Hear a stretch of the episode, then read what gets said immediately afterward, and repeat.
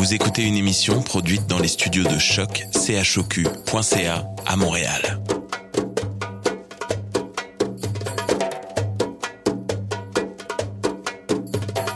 Bienvenue à Radio Dodo, une émission dédiée aux tout petits enfants en difficulté. Radio Dodo est neutre et patronné par la Commission canadienne pour l'UNESCO.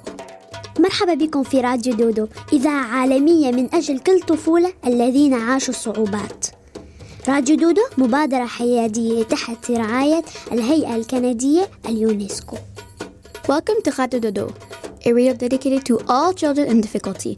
Radio Dodo is neutral and patroned by the Canadian Commission of the UNESCO. Vous écoutez Radio Dodo.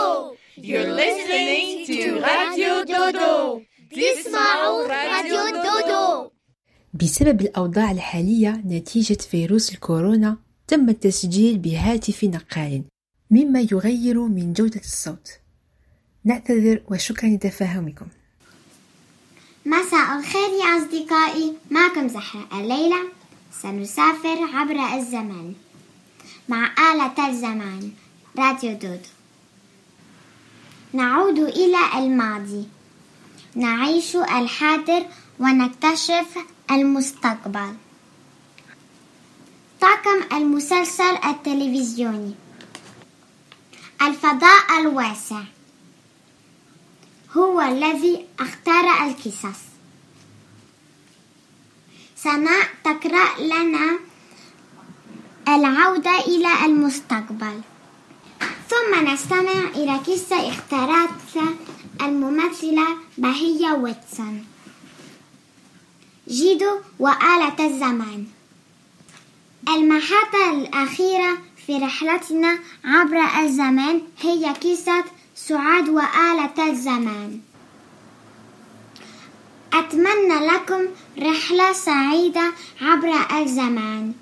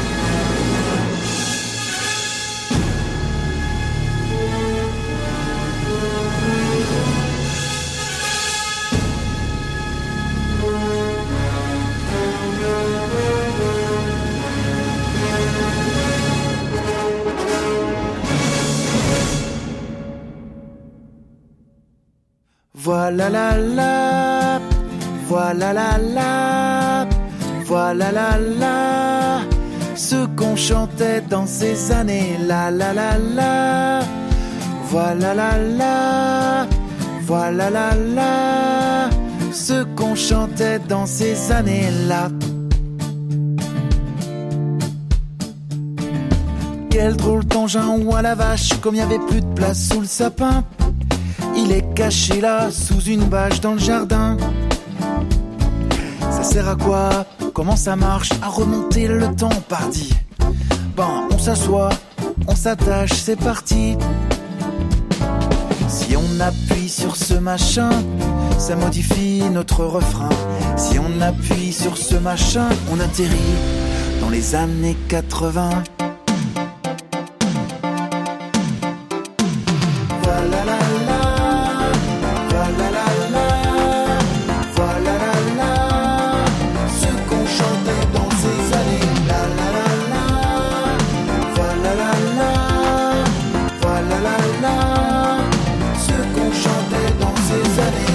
Traverser les époques et voir danser nos arrière-grands-parents, passer du hard rock au baroque sur le champ. Dans tous les âges, à toute vitesse, comme dit toujours Super Mamie, les voyages forment la jeunesse. C'est ainsi. Si on appuie sur ce machin, ça modifie notre refrain.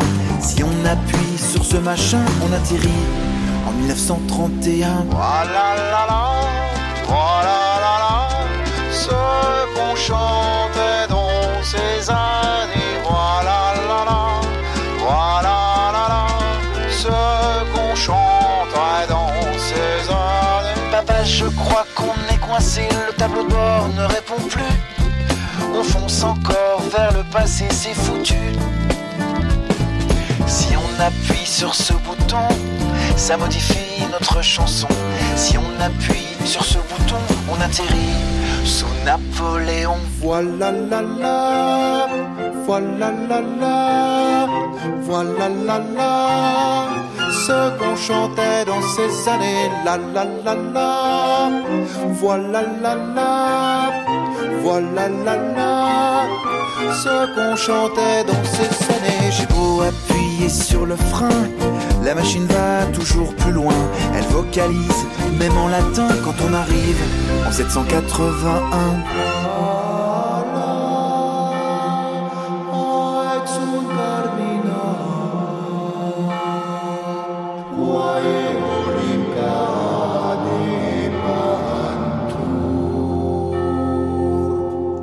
Cette drôle de machine, rien ne l'arrête, puisque là, c'est la préhistoire.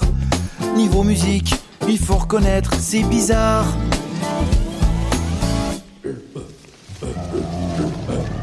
Ah bah y a pas de musique Ah bah oui, pas encore Ça y est, j'ai trouvé la manette.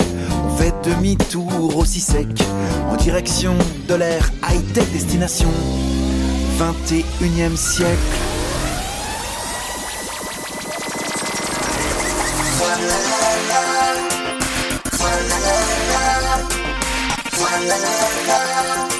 Ce qu'on chantait dans ces années, voilà.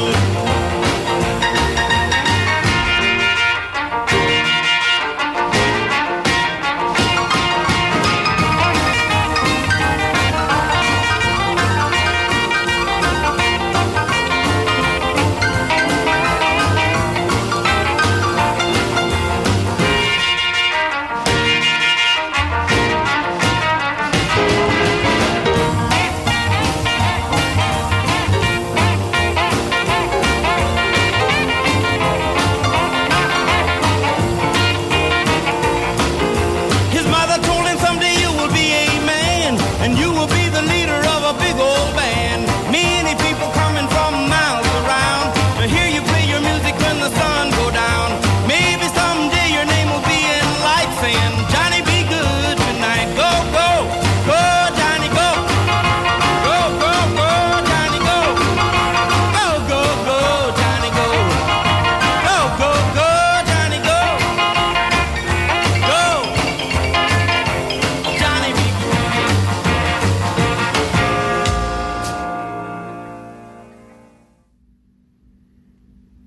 أصدقائي معكم سناء.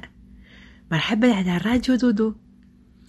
راح نقرأ عليكم قصة مستوعبة من الفيلم العودة إلى المستقبل. أنتو جاهزين؟ هيا بنا نحن في عام 1985 بالضبط في مدينة هيل فالي. أين يعيش مارتي ماكفلاي؟ هيل فالي مدينة حلوة بها بلدية تشتهر بساعتها المكسرة. التي توقفت من العمل هذه ثلاثون سنوات بعد أن ضربها البرق. اليوم سكان المدينة يريدون الحفاظ عليها.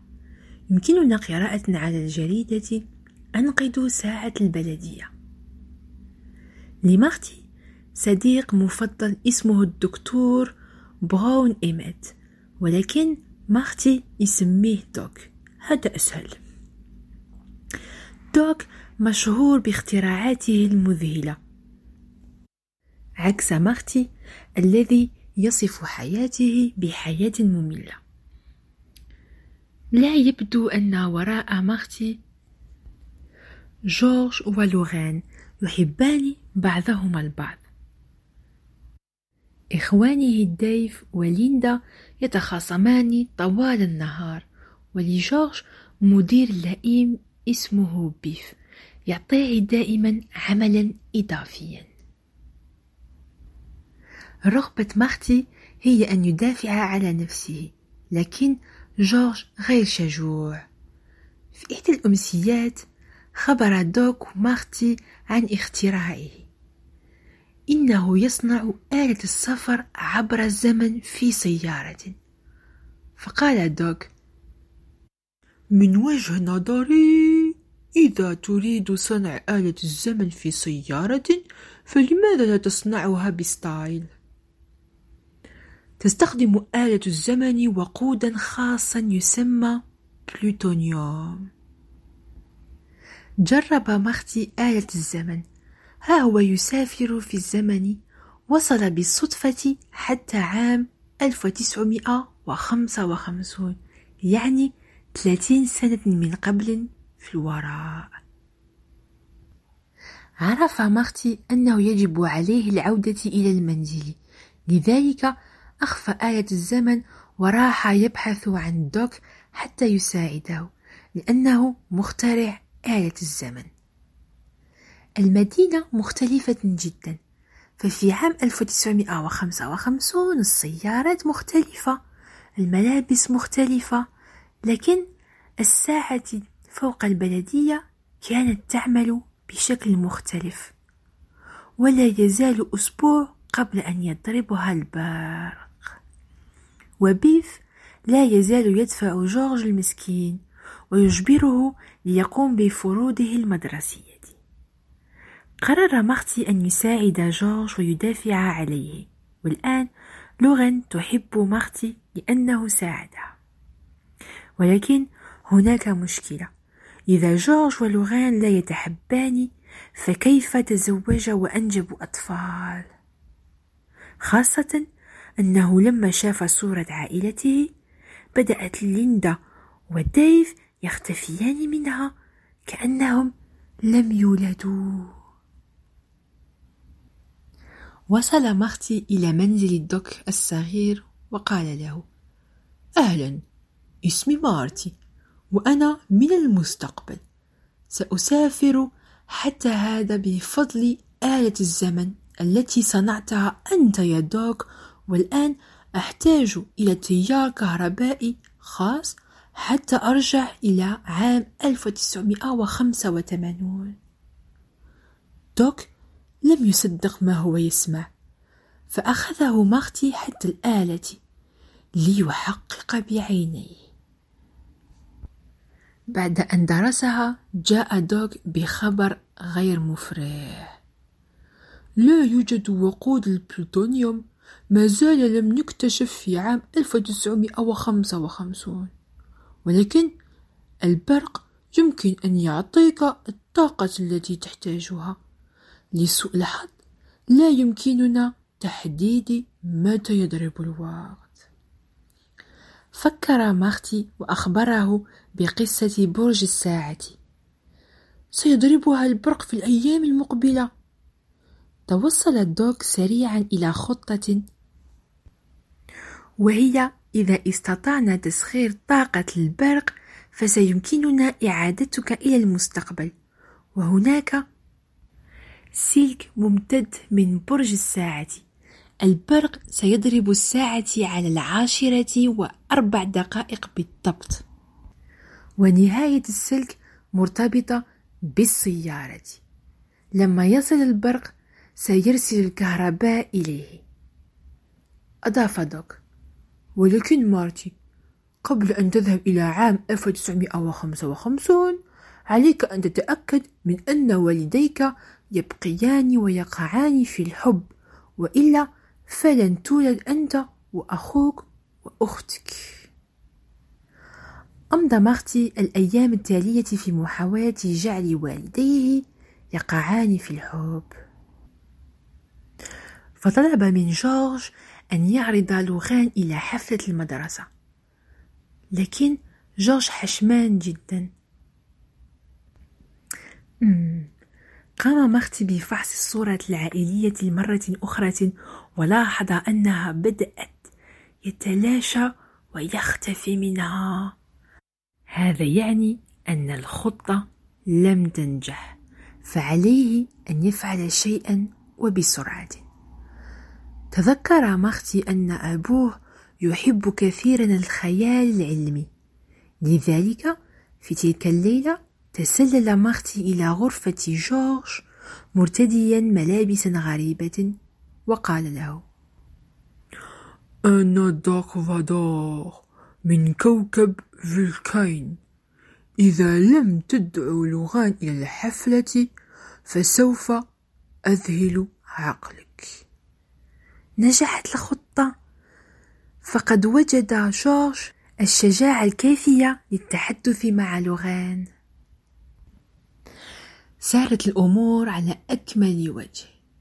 أحب جورج لوغان كثيرا ورقصوا طوال الليل ووقعوا في الحب فنجحت الخطة.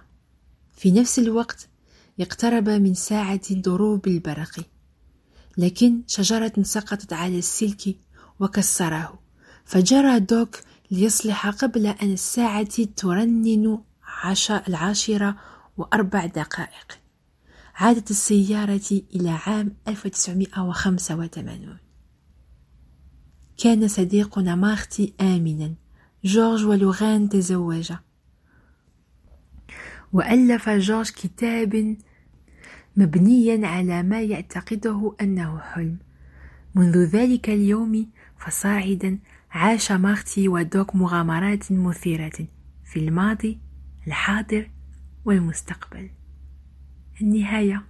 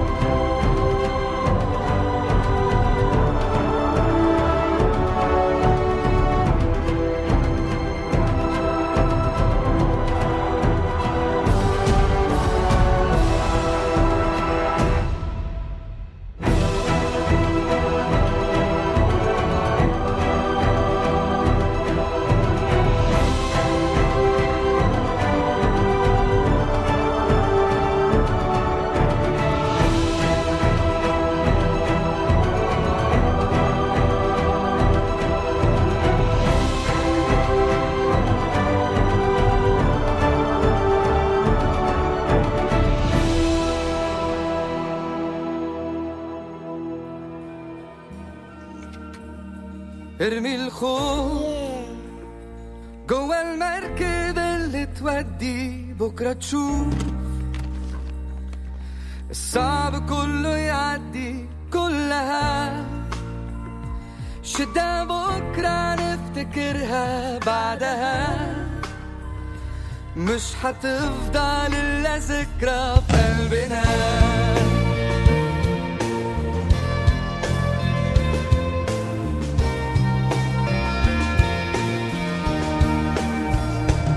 أصلها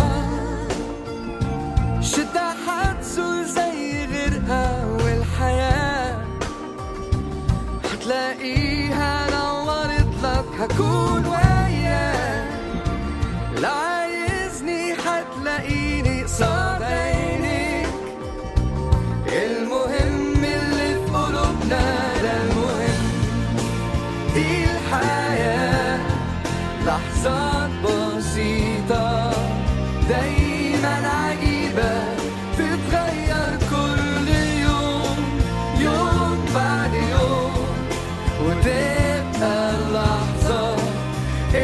Lady Nation.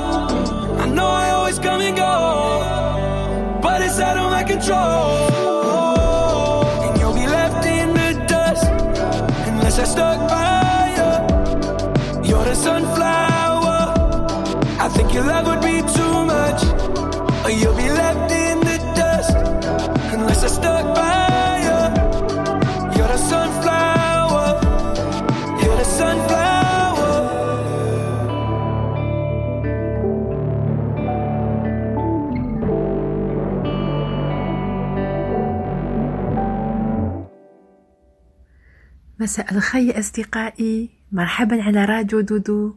معكم سناء. الآن راح نقرأ عليكم قصة بعنوان جد وآلة الزمن. هي قصة جد يسافر مع ابنه الصغير حتى يبين له أهمية المدرسة. تجهزين؟ هيا بنا. لن أنسى ذاك شهر سبتمبر عندما قررت أن لا أذهب إلى المدرسة. وأين جاء جد بآلة الزمن حتى نسافر وليأخذنا بعيدا في الماضي؟ هل يجب أن أذهب إلى المدرسة؟ فأجاب جد نعم. أريد فقط أن أعود إلى المنزل وأشاهد التلفاز. هل أنت خائف؟ خائف أن أتوحشك؟ أخذ جد المفتاح وشغل المحرك وقال أعتقد أن الوقت قد حان لأن أريك شيئا الموقف الأول في سفرنا هي مدينة ليتل روك في عام 1952 جدو لماذا هذه السيدة ذات الشعر الفضي تمسك هذا الصبي؟ قال جدو فعليها أن تغادر المنزل عليها أن تجد عملا حتى تأكل السمك المقلي كل ليلة جدو هل أنت خائف؟ هل أنت تغادر أمك؟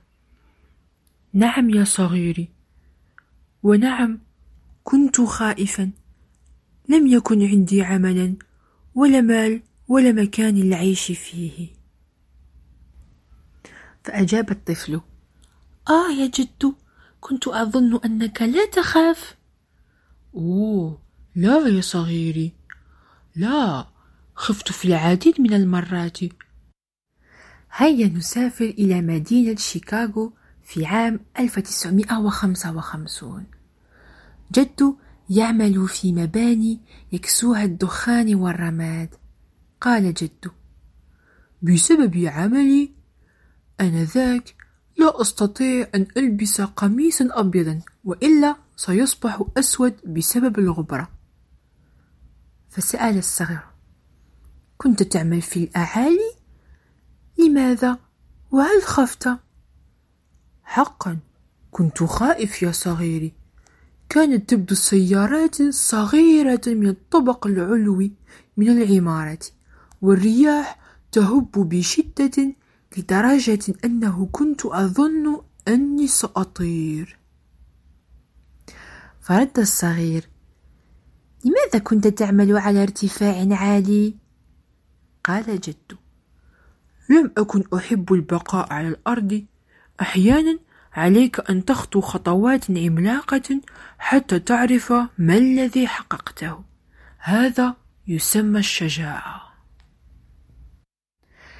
لقد أعدنا آلة الزمن إلى الوراء عندما كان جد جالسا بمفرده في نادي الرقص أمم قال الجد هل تسمع إلى الساكسوفون؟ هل ترى ذلك الملاك الذي يرقص؟ سرقت قلبي بهذا الفستان الوردي قفز الجد وراح يرقص مع نانا طوال الليل. فقال الابن ظننت أنك تخاف يا جد. فرد عليه كنت خائف ولكن كما قلت لك في بعض الأحيان إذا تريد أن ترقص مع ملاك مثل جدتك نانا عليك أن تواجه خوفك وخلعتك حتى أن تكون شجوعا. أعدنا مرة أخرى لآلة الزمن حتى عام 1986 هنا امرأة حزينة خلفت صغيرا في أيدي جدو إنه أنت يا صغيري قال جدو بقيت عندي لأن أمك كانت تعمل. كنت خائفا لأنك صغير وأنا عجوز ولكن كما قلته لك في بعض الأحيان عليك أن تحب ما هو غير متوقع إذا كنت تريد أن تجد الحب. هذا يسمى الشجاعة. استعمل الطفل والجد آلة الزمن للمرة الأخيرة. توقف في سنة 1941 وسط حقول القطن. صبي صغير يشبه جد ينحث الحروف على قطعة من الورق. فقال جد أتنظر حقل القطن؟ هذه هي المدرسة آنذاك. إذا تترك المدرسة يا بني فالشغل والعمل ينتظرك. هذا ما سيمكنك أن تقوم به. جد آنذاك لم يكن بإمكانه التحاق المدرسة فكان يعمل في حقل القطن بينما الآخرون يدرسون. فسأل الصبي وهو الخوف يختفي يوما ما؟ فأجاب الجد لا يا بني الآن مثلا أخشى أن تكبر بسرعة وأتوحشك. عنقه الصبي جد وقال له هل هذه هي الشجاعة؟ فرد جد وهز رأسه حتى يقول له أنه يوافقه. وانتهت القصة. بوسة.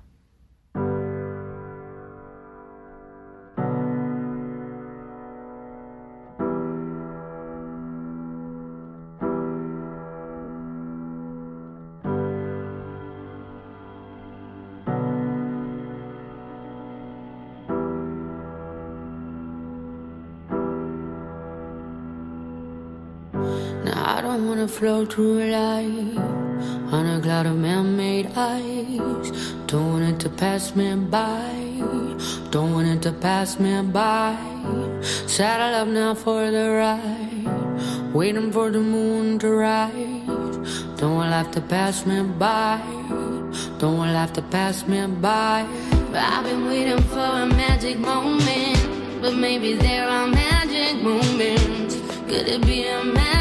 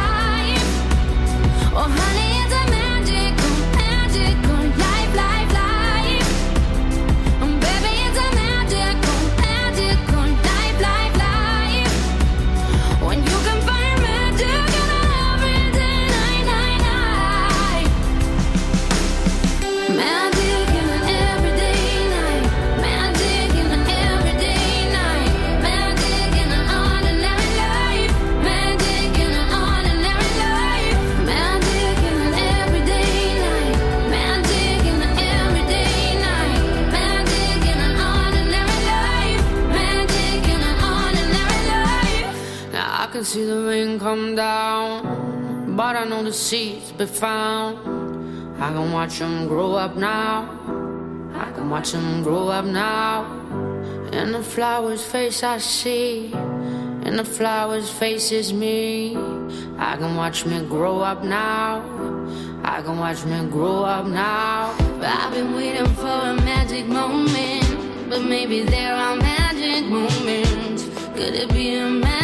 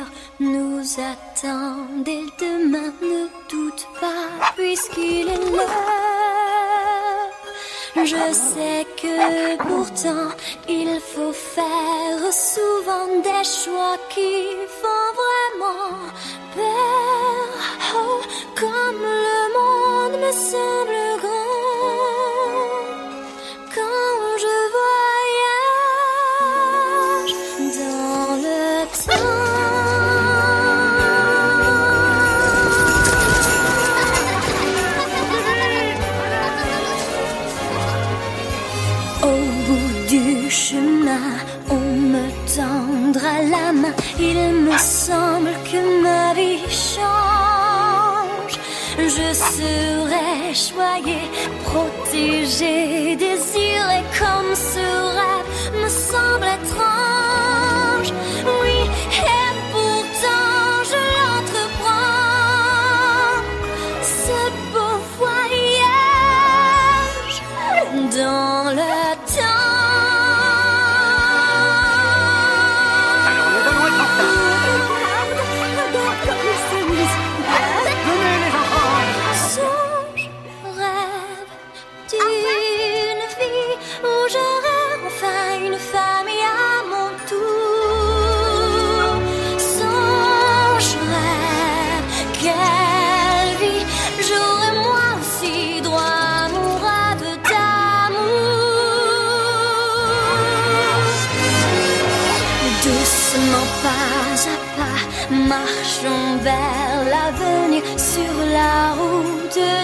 만나.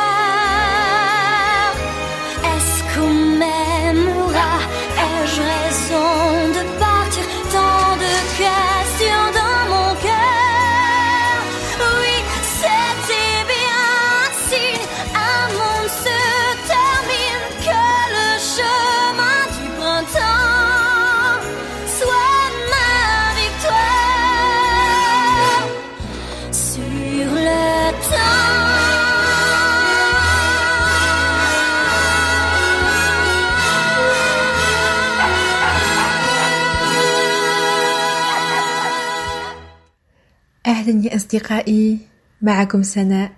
والآن نلتقي بقصة سعاد وآلة الزمن. أنتوا جاهزين؟ هيا بنا.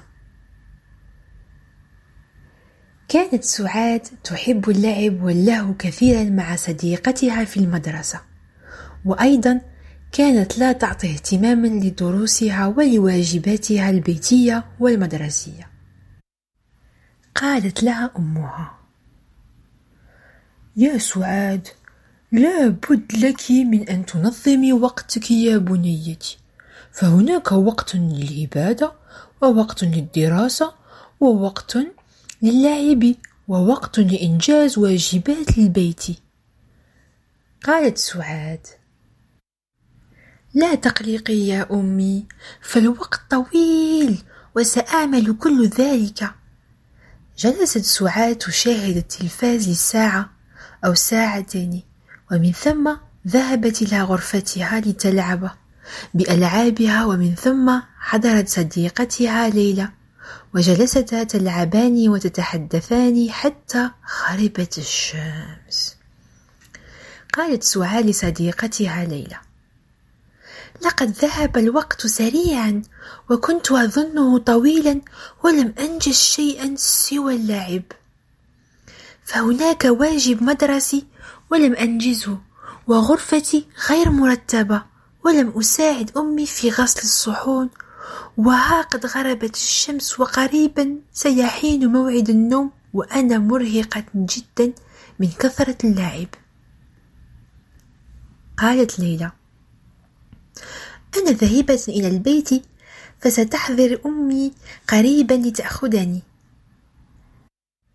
فقد قمت بعمل كل شيء قبل أن أحضر إلى زيارتك لقد قمت بإنجاز فروضي بعد الغداء ورتبت غرفتي في الصباح قبل أن أذهب إلى المدرسة وساعدت أمي في تنظيف الصحون وقمت بتجهيز ملابسي ليوم الغد قبل أن أخرج إليك.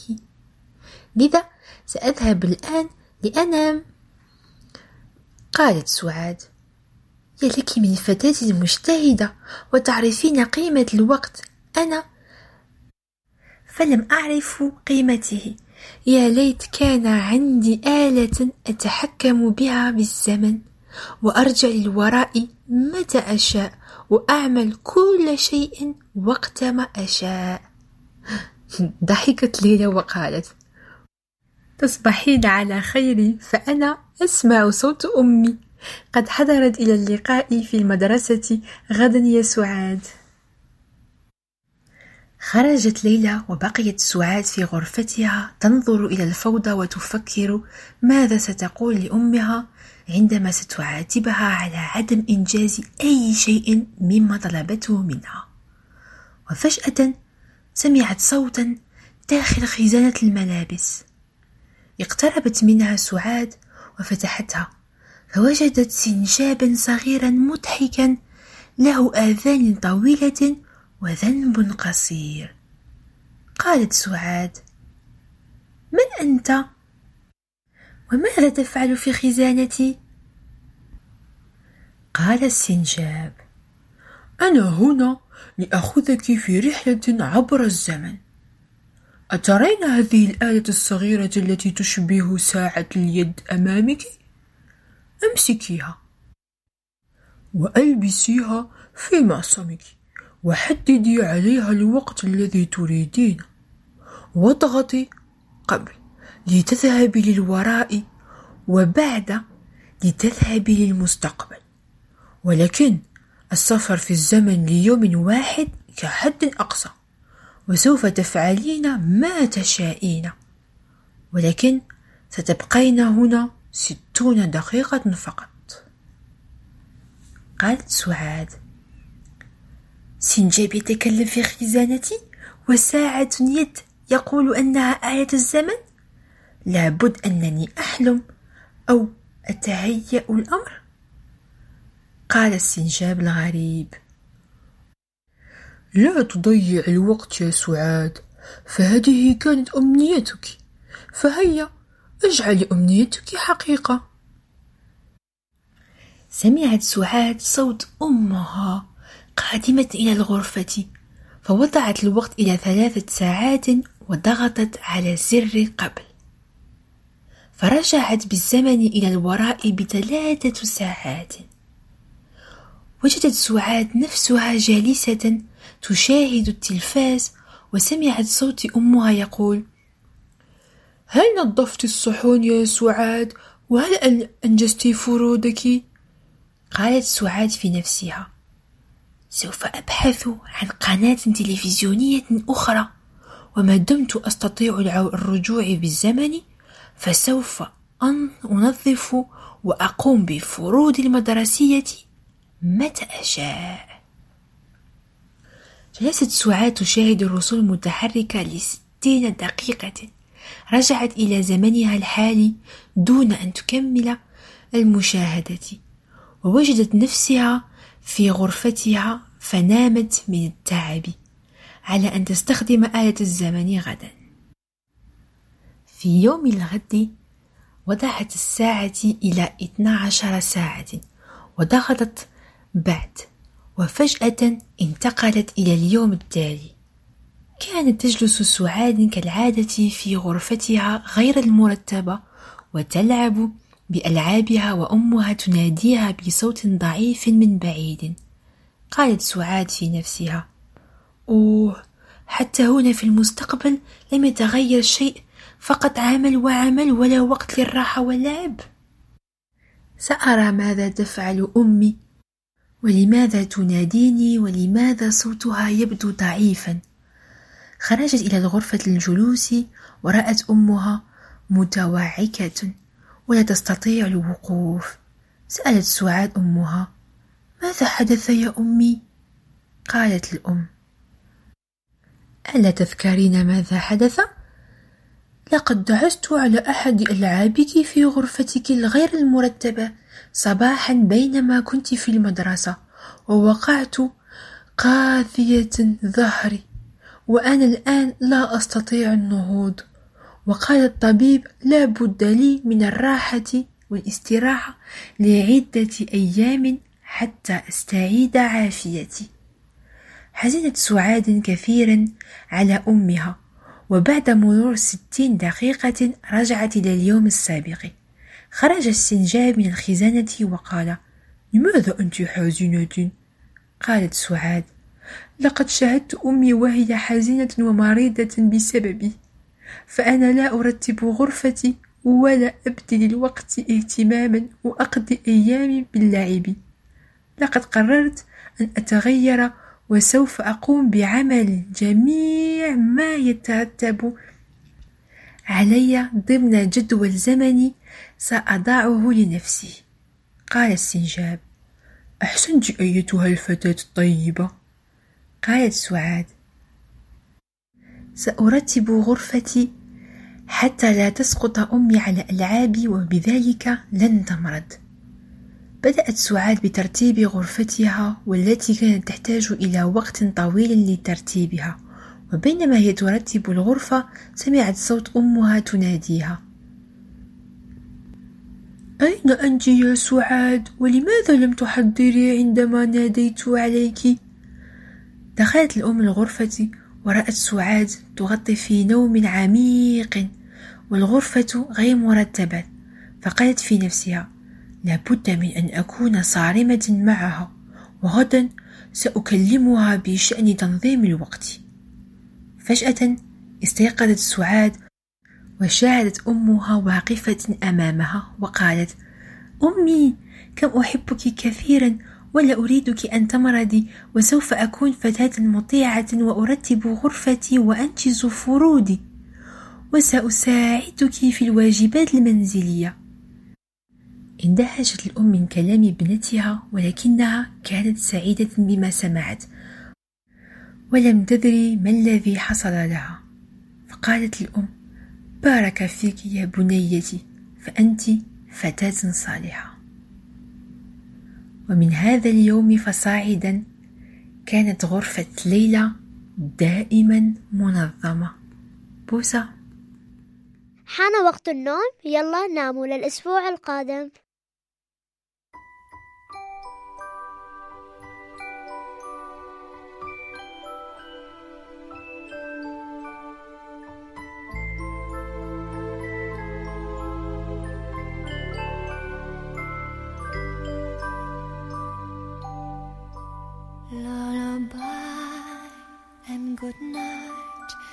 In the sky, stars are bright. Round your head, flowers gay.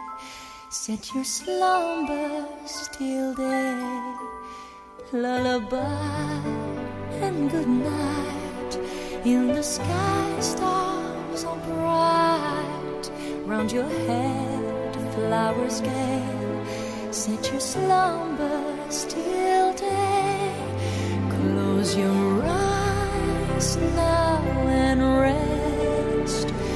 May these hours be blessed. Close your eyes now and rest. May these hours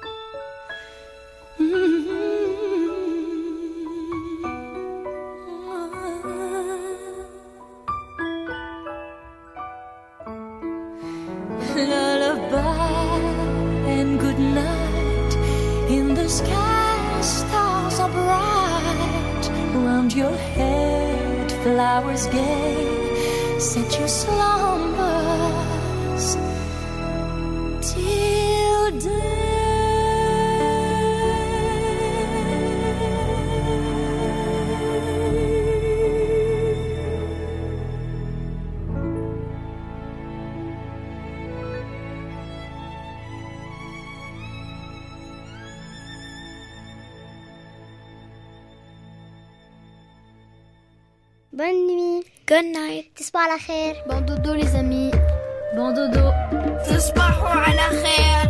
Bon dodo les amis, bon dodo les amis, bon dodo, bon dodo.